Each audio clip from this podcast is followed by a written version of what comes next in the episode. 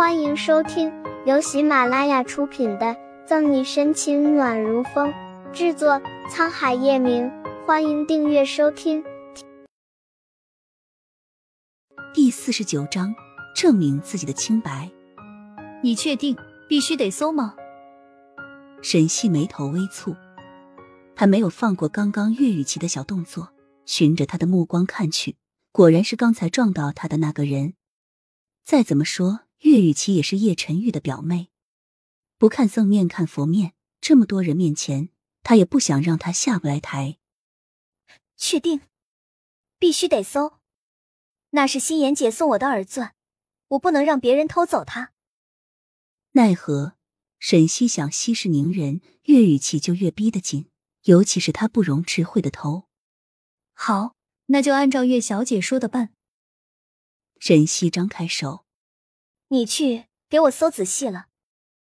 沈西答应，岳雨琪的脸上就浮起得意的笑，迫不及待的让其中有个女保镖去搜身。女保镖得令，和沈西说了句对不起，便开始搜她的身，从上衣口袋再到裤子，最后甚至拿出了金属探测仪。一分钟过去，两分钟过去，直到五分钟后，哪怕把沈西的鞋子都脱了，金属探测仪还是没有叫一声。岳雨琪也由最开始的淡定变得急躁不安，蠢死了！让开！等来等去，等不到自己要的结果，岳雨琪不安的抢过女保镖手里的金属探测仪，直接把她推开，自己亲自搜。岳雨琪不相信，他的人一直盯着沈西，东西明明就在他的身上，怎么可能会找不到？却不想，他仔仔细细的扫了十几次，没放过任何地方。金属探测仪也不曾有发现。岳雨琪安慰自己，可能是金属探测仪坏了，拿在自己和其他人的身上试了试，结果都表示是正常的。心一点点跌落谷底，岳雨琪慌了。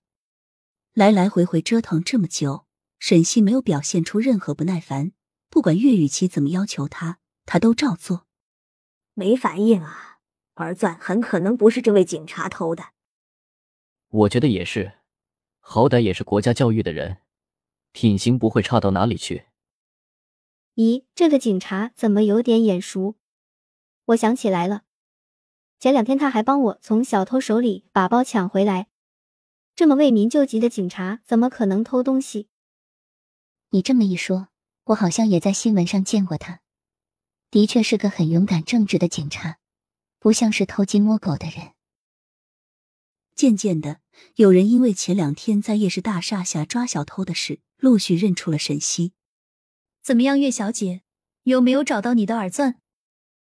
从容的把鞋子穿上，沈西看着脸色惨白的岳雨琪，岳雨琪脚下踉跄一下，满脸的不可置信：“不，不可能！耳钻明明就在你的口袋里。到底是哪里出错了？不然怎么没有在沈西的身上找到耳钻？”所以月小姐的意思是，还要继续 solo？沈西有点不高兴。我可没有多少时间陪她瞎胡闹。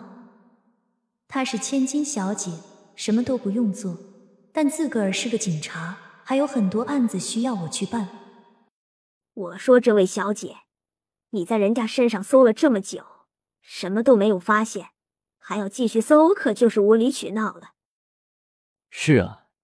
这位警察一看就是个好警察，绝对不可能偷你的耳钻。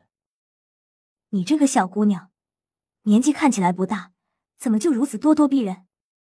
一开始你上来就说人家偷了你的耳钻，搜了身还不放手，真不是一般的过分。岳雨琪蠕动嘴唇，还来不及说话，围观的人就一边倒，都在帮着沈西说话。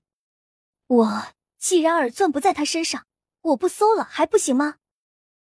无力招架，岳雨琪想遁逃，转身就要走，心里对沈西的恨意又加了几分。